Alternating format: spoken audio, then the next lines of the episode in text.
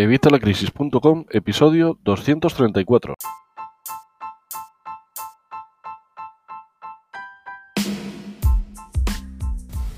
Hola, buenos días, buenas tardes o buenas noches. Soy Javier Fuentes de Evitalacrisis.com y hoy te traigo un nuevo vídeo en el que te voy a hablar de un tema que ya te he hablado en otras ocasiones. Hace ya algún tiempo te he hablado de la inflación, puedes ver el vídeo pinchando aquí. Y ahí te contaba pues el tema de la inflación, el tema de la devaluación, es decir, la pérdida de valor del dinero, que es algo que está relacionado con la inflación, es lo que genera esta inflación. Ya sabes, la inflación es el impuesto oculto que dicen muchos, porque es algo de lo que aparentemente no nos damos cuenta, nos damos cuenta de que sube el, el, coste de la vida, es lo que decimos, ¿no? Pues parece que las cosas suben de año en año, pero realmente lo que está haciendo es que está bajando el precio del dinero, el valor del dinero y al bajar el valor del dinero pues hay que pagar más dinero. Esto es eh, a grandes rasgos el tema de la inflación, aunque ahí en el vídeo te lo explico un poquito mejor. Aparte de esto hay que tener dos conceptos claros. Uno es el dinero fiduciario, que ya te he explicado también, y es eh, en el que te cuento pues por qué tu dinero no es real, puedes ver el vídeo ahí. Y eh, este dinero fiduciario es el que tenemos hoy en día, es el que hoy en día utilizamos todos.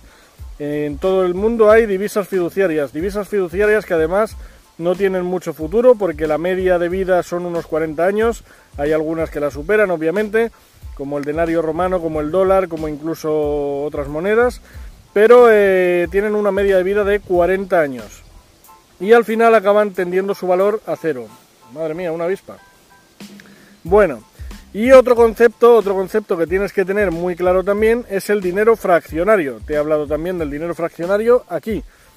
Esto es nada más que cómo fabrican el dinero los bancos hoy en día, los bancos centrales, los bancos privados. Y es que el dinero lo fabrican los bancos en forma de deuda. Es decir, el Banco Central de cualquier país, el europeo, el americano, el Banco Central, la Fed en este caso, el americano, el Banco Central lo que hace es eh, generar eh, créditos que ofrece a los bancos tradicionales, a los bancos privados, y se los da un interés muy bajo. Y el banco privado lo que tiene que hacer es devolver estos créditos. ¿Cómo consigue dinero el banco privado? El banco privado genera más créditos y esto lo hacen con el dinero fraccionario. El dinero que tú ingresas en el banco, aparte de que una vez lo ingresas ya no es tu dinero, pertenece al banco en caso de que haya algún problema eh, lo hablo por el tema del rescate bancario. Antes el rescate bancario había que invertir dinero el Banco Central o el gobierno para rescatar ese banco. Ahora el rescate es eh, Bill Out, eh, Out era ese y Bill In es que ahora nosotros es los, los propios eh, fondos del banco son los que utilizan para rescatar ese banco, es decir, tu dinero. Y van a darle prioridad a eso en caso de que haga falta. Obviamente ninguno pensamos que esto haga falta, pero hay ocasiones en las que ha pasado, como hace un par de años con el Banco Popular.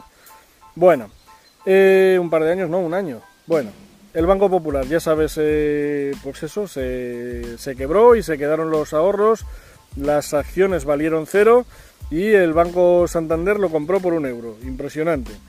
Bueno, vamos al tema de hoy. El tema de hoy es la inflación por exceso. La inflación por exceso es teniendo claro ya todos estos conceptos de los que te acabo de hablar. Si no los tienes claros, tranquilo, porque en este vídeo te voy a explicar un poquito por encima y luego cuando lo acabes, pues vuelves a esos enlaces que los vas a tener aquí, ya sabes, ahí arriba en las tarjetas, pinchas y también en la descripción te los dejaré, para que puedas acceder a estos vídeos y profundizar más. Cualquier duda también me la dejas en los comentarios. Bueno, para hablar de la inflación por exceso, que es un caso muy excepcional, es un caso que casi nunca pasa, el 99% de las ocasiones no ocurre, eh, pero bueno, te voy a hablar de un caso en el que ocurrió realmente y nos vamos a remontar para ello al siglo XIV. Para ello utilizamos las crónicas de la Corona de Aragón, un atlas que hicieron en Mallorca, que, que, era donde exponían el territorio conocido para la Corona de Aragón. Y gracias a esas crónicas, gracias a ese atlas, conocemos la historia de Mansa Musa. Mansa Musa era el emperador del imperio de Mali, el imperio de Mali que está en África Occidental, y este hombre, que era musulmán, decidió ir a visitar la Meca. El imperio de Mali es, eh, vamos, era conocido por la gran cantidad de minas de oro que tenía, tenían oro a casco porro, y entonces pues montó una caravana de estas que hacían para ir a la Meca, a visitar a su peregrinación a la Meca.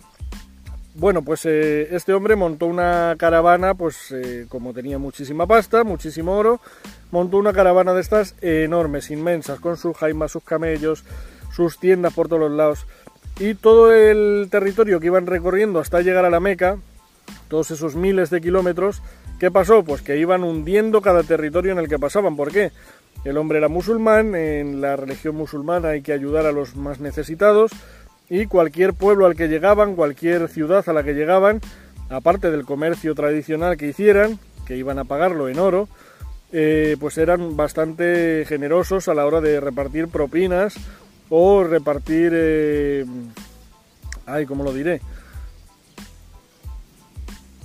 De donar, no es donar. Eh, bueno, de dar a los mendigos, de ayudar, de colaborar un poquito con la gente del lugar. ¿Qué pasaba? Pues que todo el mundo empezaba a tener oro a cascoporro también, igual que este hombre, no tanto como este hombre, pero empezaban a tener mucho oro.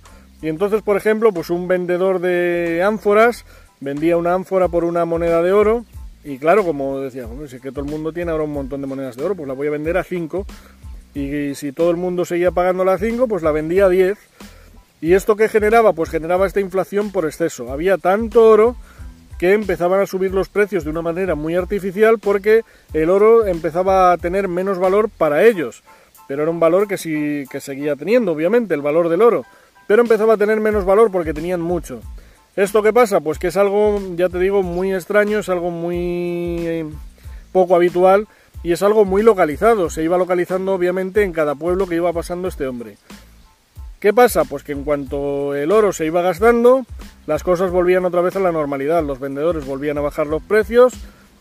Para eso tenemos también que saber que hay una diferencia entre el precio y el valor. No es lo mismo el precio que puede tener un objeto que el valor que tiene.